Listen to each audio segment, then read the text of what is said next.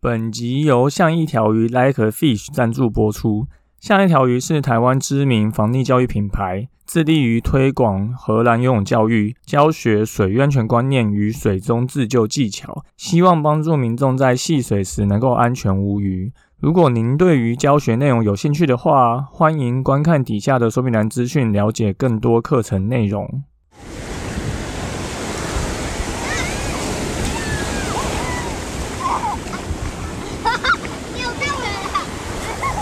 现在时间下午五点钟，海水浴场关闭，请尽速从水里上来，谢谢。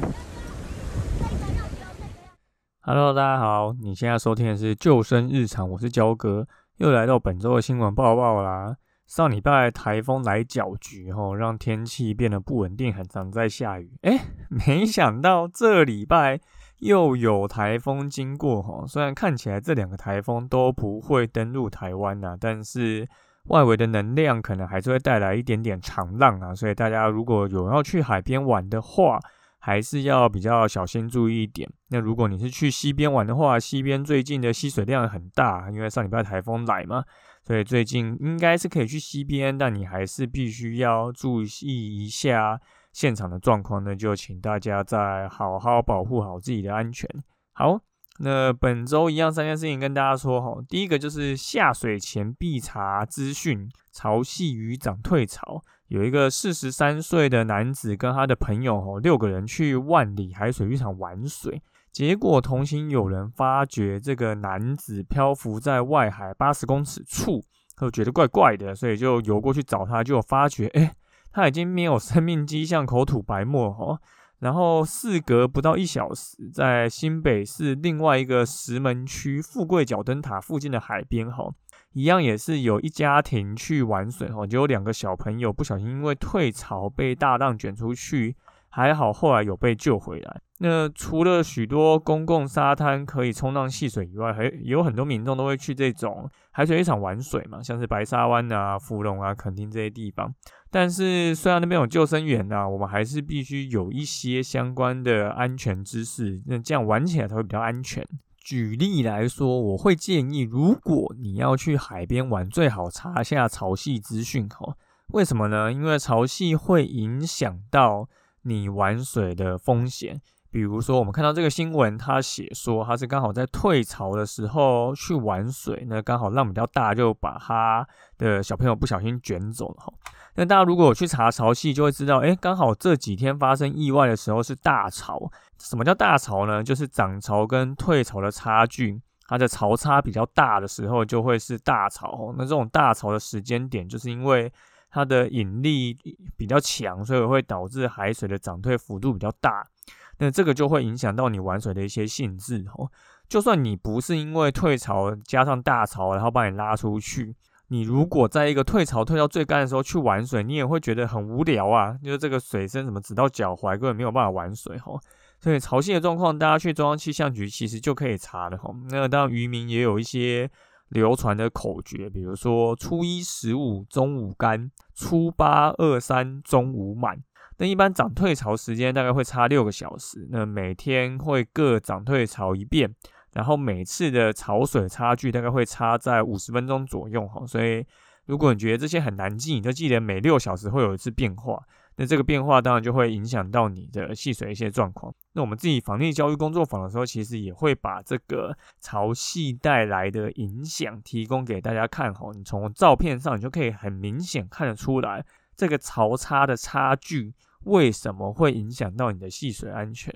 那我们接下来在新竹、高雄、台北、台中都有举办。吼，如果你还没有报名的话，在学习游泳之前，防溺安全知识也是相当重要的，就非常欢迎你到底下说明栏去点选连结报名。好，那第二个新闻是新北泳客溺毙，水母漂没换气，这个是发生在中和的一个游泳池哈。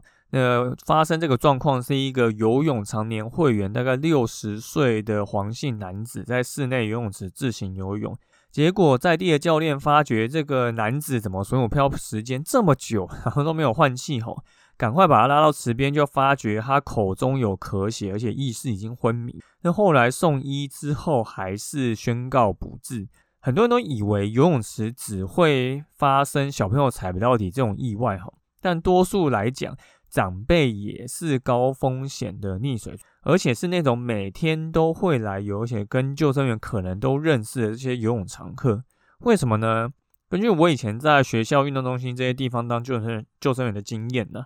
这些长辈游泳经验通常都不错，不然他就不会每天都来。虽然游的不快，但是好像都不会累，就可以一直游游个不停。那对我们这些上班救生员来说，其实我们很喜欢这种自律的泳客哦，因为他们通常就是来，然后放松游来游去，不太会做什么违规的事情，不太像小朋友一样会跑来跑去，然后跳到水中很麻烦。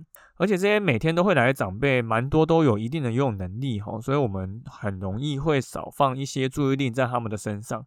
但也因为这些泳客年纪通常比较偏大，有可能身体本来就会有一些隐藏的一些状况跟风险哦，所以我们很难知道这些每天跟你打招呼，然后你可以看他有一千两千不停的长辈，什么时候会因为突然身体的状况沉到水里面。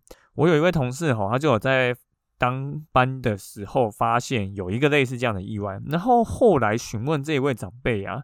这个长辈就表示说，他也不知道为什么自己游一游就会突然沉到水里面吼。所以如果大家有跟长辈去戏水的话，还是要特别注意一下哈。不是说很会游就不会发生危险，尤其是这些年长的长辈吼，他突然可能水太冷抽筋，或是一个心肌梗塞，或是一些本来的一些隐疾，你真的不知道他什么时候会出意外吼。所以大家还是要多注意一下跟自己去玩水的这些同伴。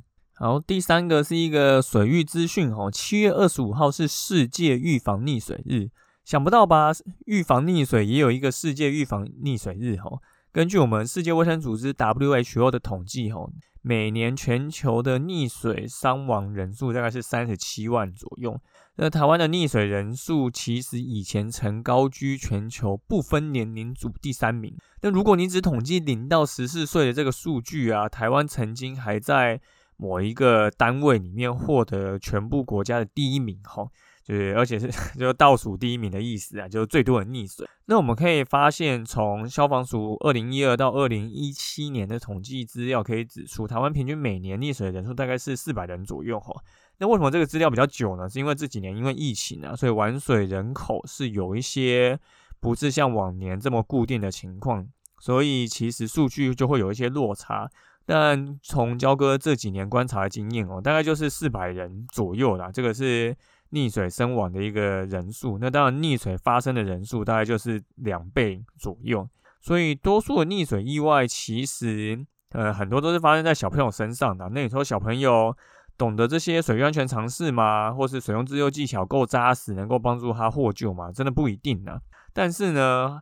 很多情况其实都是可以事前避免的。你不要在比如说现在台风啊，然后在呃有长浪的时候跑去观浪啊，或是溪水暴涨午后跑去溪边，那你可能自然就有可能会被冲走。那这些都跟你的技能没有关系吼，也跟你的尝试有一点关系，都跟你的观念有非常大的关系。你在一个对的时间点去一个对的地方下水玩水，那你自然就。比较不会有一些状况发生，所以这边提供三个情境吼，给大家想象一下，如果你遇到的话，你会怎么应对处理？第一个，溪边遇到下雨，水面上枯枝落叶越来越多，你该怎么办？第二，发现有人被离岸流带离岸边，岸上的人我们该如何反应？第三。如果游泳游到一半抽筋了，你该怎么水中自己？好，这些我不知道大家有没有学过哈，在我们的游泳课跟防溺工作坊其实都有教这些内容。当我们有想过这些情境发生了该怎么做，我们就会更有办法去做临场反应。那焦哥特别有把比较常见的一些意外状况设计的一个防溺水塘考，可以让大家去测试一下你遇到。这些情境的时候，你能不能够活下来？那焦哥会再把这个测验放在底下说明栏，大家可以分享给身边的朋友，都试试看去挑战这个测验，看看能不能至少达到一个及格的分数啊！如果你没有办法达到，那你可能真的会是一个比较高风险的一个戏水族。好。